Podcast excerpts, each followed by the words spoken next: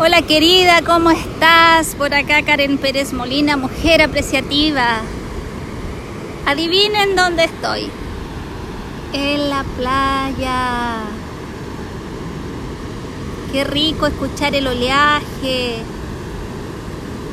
Acá vienen corriendo unos caballitos con unas personas. ¡Wow! Que me imaginé yo arriba del caballo. No sé por qué, desnuda, con el pelo largo ¡Wow! Ahí pasaron los caballitos. Qué lindo, qué lindo, qué lindo. ¡Ay, el caballito! ¡Wow! Que son hermosos. Qué lindo. ¿Y por qué llegó un caballito justo ahora? Estoy pensando, son símbolos, símbolos. ¿Con qué lo asocio? La nobleza, la grandeza, la elegancia, la robustez. Y hoy, ya cercanos a terminar este 2020 que ha sido diferente, un año distinto para todas, para todos, para el mundo en general, por todo lo que hemos vivido. Y hoy día quiero hablarte de algo que para mí es muy importante que ha sido un aprendizaje muy grande. Es como el la piedra angular que, me ha permitido vivir este tiempo. Vivir este tiempo. En este 2020 que me viene a vivir a, otro país con muchos sueños, con muchos proyectos, con muchas expectativas, muchas, muchas, muchas. Tenía todo organizado y planeado.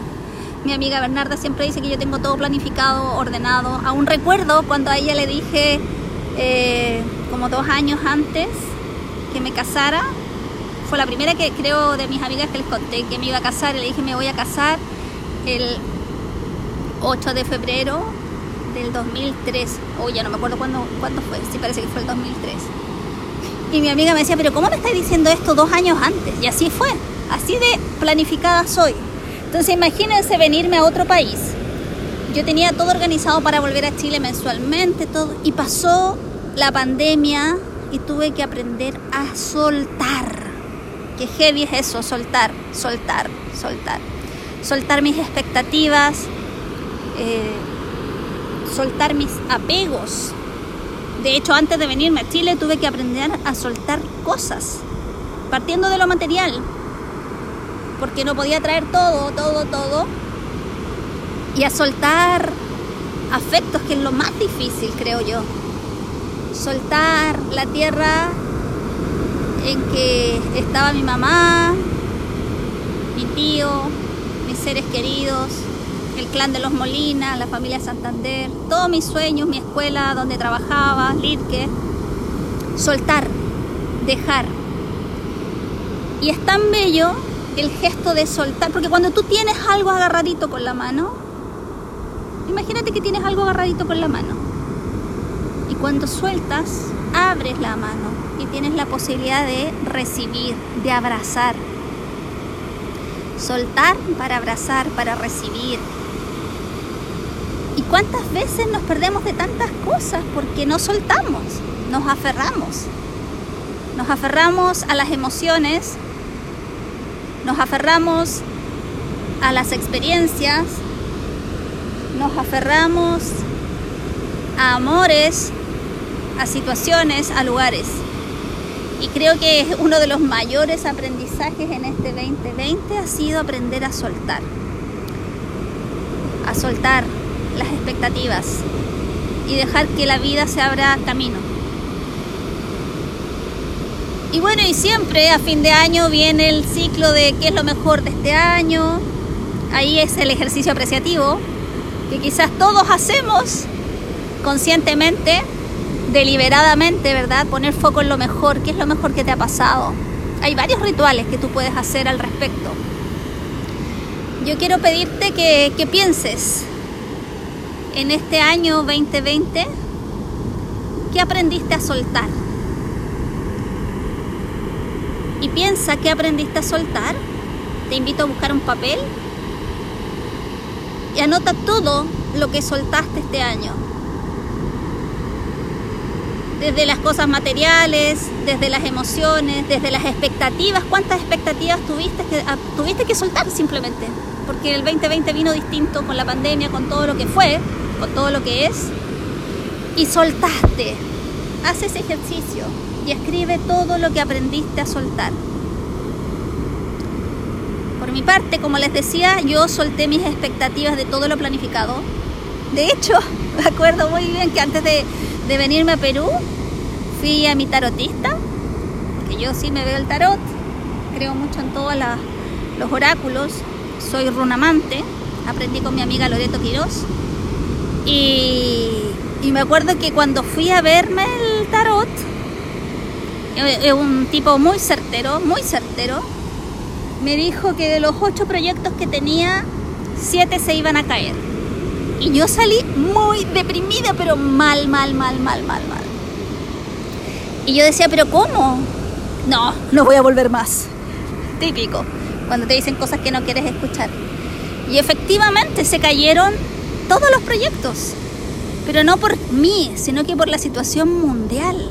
Yo tenía todo organizado, tenía muchos proyectos, entonces aprendí a soltar mis expectativas, a soltar las emociones, a soltar un país, una vida, para abrirme a vivir un mundo nuevo, una experiencia de vida nueva. Entonces te pido, si quieres pausar este audio, busca un papel, un lápiz y anota todo todo lo que soltaste este 2020 o lo que estás en vía de soltar. Porque recordemos que cuando yo suelto es una decisión. Acá está volviendo el caballito. No sé si lo escuchan. Está cabalgando en el agua. Soltar es una decisión. Porque yo, si quiero recibir algo y tengo la mano cerrada, imposible. Entonces, tengo que tener el acto de la decisión de abrir mi mano y dejar que se vaya, que escurra, que se aleje. Entonces, ¿qué soltaste? Anótalo. Eso es importante, tener claridad de lo que soltaste. Y aún más importante es tener claridad de lo que quieres recibir. ¿Qué quieres recibir ahora que soltaste? ¿Qué quieres recibir? ¿Qué estás dispuesta a recibir? Yo recibí experiencias nuevas, emociones nuevas, un propósito en mi vida nuevo que fue crear Mujer Apreciativa, realizar mis mentorías con mujeres maravillosas que me enseñaron mucho. También recibí la posibilidad de aprender de otras personas. Tuve muchos mentores este año, Miriam Subirana, que es mi mentora en el camino apreciativo. Con ella me formé en la indagación apreciativa, en liderazgo apreciativo, en coaching apreciativo, en thinking partner avanzado. También mi mentora ha sido Carolina Millán en todo el mundo digital, que es el paso que quiero dar ahora en este 2021.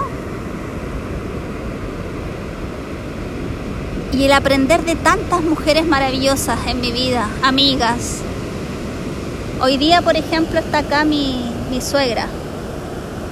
Me pasan cosas heavy, porque cuando ella está acá con mis suegros que vinieron a pasar las fiestas, me hace tan evidente que no está mi mamá y tengo sentimientos encontrados. Y yo estoy en eso, aprender a soltar esa emoción para recibir todo lo que ellos me están regalando. De ver a mi marido feliz porque está con sus papás, de ver a mis hijos felices porque están con sus, sus abuelitos y soltar, soltar. Entonces, ¿qué quieres recibir? Porque en este acto de soltar estoy dispuesta a recibir. Y ojo, no es desde la lógica de las expectativas, de lo que tú eh, ambicionas, que sí, está súper bien tenerlas, sino que, que estás dispuesta a recibir como aprendizaje. Eso es importante. Entonces, desde ahí te invito a, pensar, ¿qué estás dispuesta a recibir? Eso es para el 2021. ¿Y qué recibiste este 2020? Soltaste. ¿Y qué recibiste? Entonces haz una lista de lo que soltaste y al ladito todo lo que recibiste.